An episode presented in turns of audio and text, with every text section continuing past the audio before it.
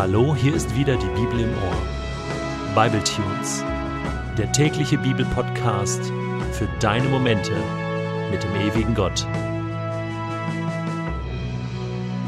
Der heutige Bibletune steht in Exodus 5, die Verse 10 bis 23 und wird gelesen aus der Hoffnung für alle. Die Aufseher und ihre israelitischen Vorarbeiter gingen zu den Israeliten und gaben den Erlass des Pharaos bekannt. Ihr erhaltet ab sofort kein Stroh mehr. Zieht selbst los und seht zu, wo ihr es herbekommt. Aber lasst euch ja nicht einfallen, heute Abend weniger Ziegel abzuliefern. Daraufhin zogen die Israeliten durch das ganze Land, um Stroh für die Herstellung von Ziegeln zu sammeln. Die Aufseher trieben sie unerbittlich an. Beeilt euch, denn ihr müsst genauso viele Ziegel abliefern wie früher, als ihr noch Stroh bekommen habt. Die ägyptischen Aufseher prügelten die israelitischen Vorarbeiter, die sie eingesetzt hatten, und schrien sie an. Warum habt ihr gestern und heute nicht genug Ziegel hergestellt? Darauf gingen die israelitischen Vorarbeiter zum Pharao und beschwerten sich. Herr, weshalb behandelst du uns so? Wir bekommen keinen Stroh mehr geliefert und gleichzeitig verlangt man von uns die gleiche Menge an Ziegeln wie früher. Das schaffen wir nicht und werden zur Strafe auch noch geschlagen. Dein Volk tut uns großes Unrecht.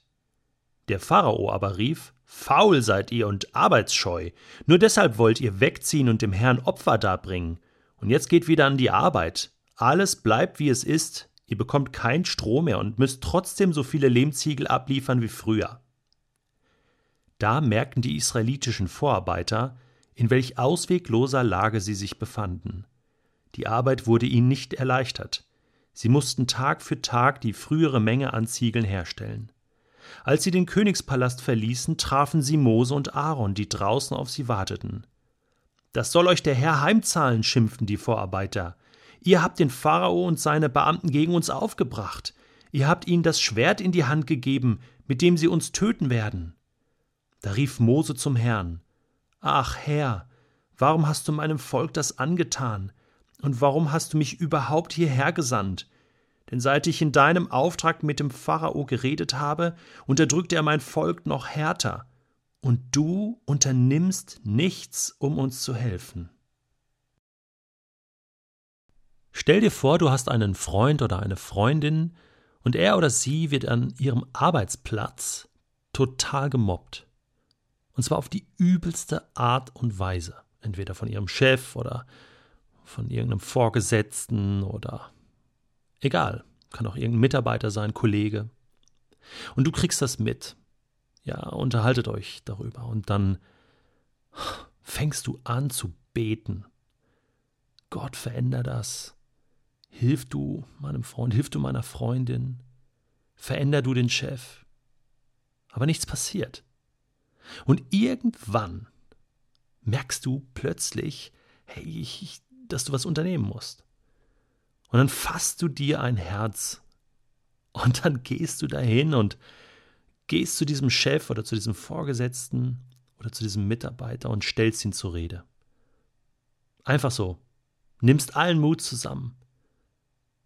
Gehst dahin, willst eingreifen, willst das stoppen, dieses, diese Ungerechtigkeit.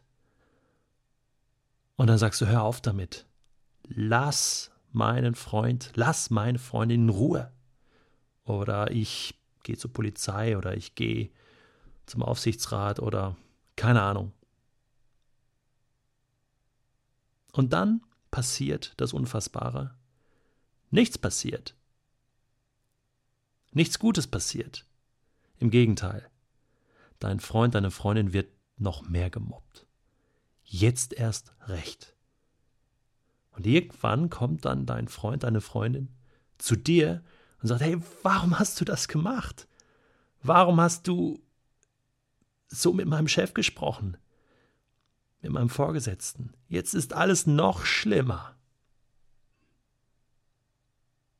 Und dann stehst du da. Und genau das, was du dann fühlst, ist das, was Mose gefühlt hat, als diese israelitischen Vorarbeiter ihm die Schuld gegeben haben für diese Misere, in der sie nun sind. Und ja, zum Teil haben sie recht, oberflächlich betrachtet zumindest. Aber was ist denn die Alternative? ist denn wirklich die Alternative, diese Ungerechtigkeit, diese Unterdrückung, diese schlimme Situation zu akzeptieren? Nein, das ist nicht zu akzeptieren. Es gibt Dinge in dieser Welt. Es gibt Dinge in deinem und meinem Leben, im Leben unserer Freunde, die nicht zu akzeptieren sind. Und ich werde nicht aufhören, zu beten, zu ringen, zu bitten, zu kämpfen und immer wieder neu den Mut zusammenzunehmen und hinzugehen, um das zu klären.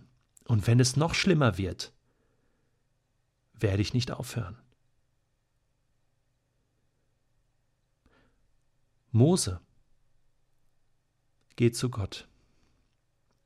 Er fragt ihn, natürlich ist das ein Klagen, mit ein wenig Verzweiflung gemischt. Warum hast du mich überhaupt berufen?